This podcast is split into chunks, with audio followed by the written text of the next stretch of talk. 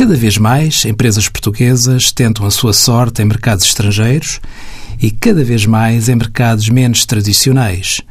Tendo em conta a necessidade de implantação nos mercados, têm de constituir estabelecimentos estáveis que tanto podem assumir a forma de uma mera sucursal, como uma loja de venda a retalho, como um escritório.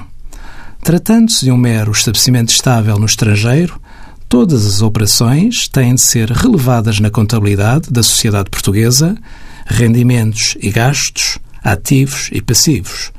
No que respeita ao IRC, o respectivo código estabelece que o imposto incide sobre a totalidade dos rendimentos, incluindo os obtidos no estrangeiro.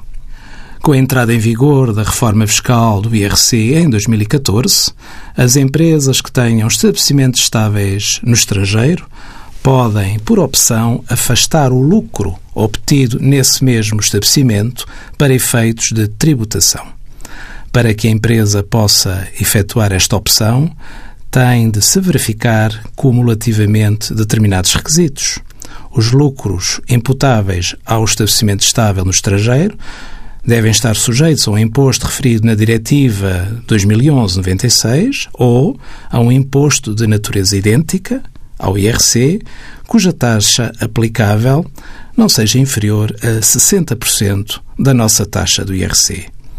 Esse estabelecimento estável não esteja localizado num país que seja considerado um paraíso fiscal. No caso do exercício da opção, o lucro tributável da empresa deve refletir as operações com os respectivos estabelecimentos estáveis situados fora de Portugal e ser corrigido dos gastos correspondentes aos rendimentos imputáveis a esses mesmos estabelecimentos, por forma a corresponder ao que seria obtido caso estes fossem empresas separadas e independentes. A opção efetuada deve abranger pelo menos todos os estabelecimentos estáveis situados na mesma jurisdição e ser mantida por um período mínimo de três anos, a contar da data em que se inicia a sua aplicação. Envie as suas dúvidas para conselhofiscal.tsf.occ.pt.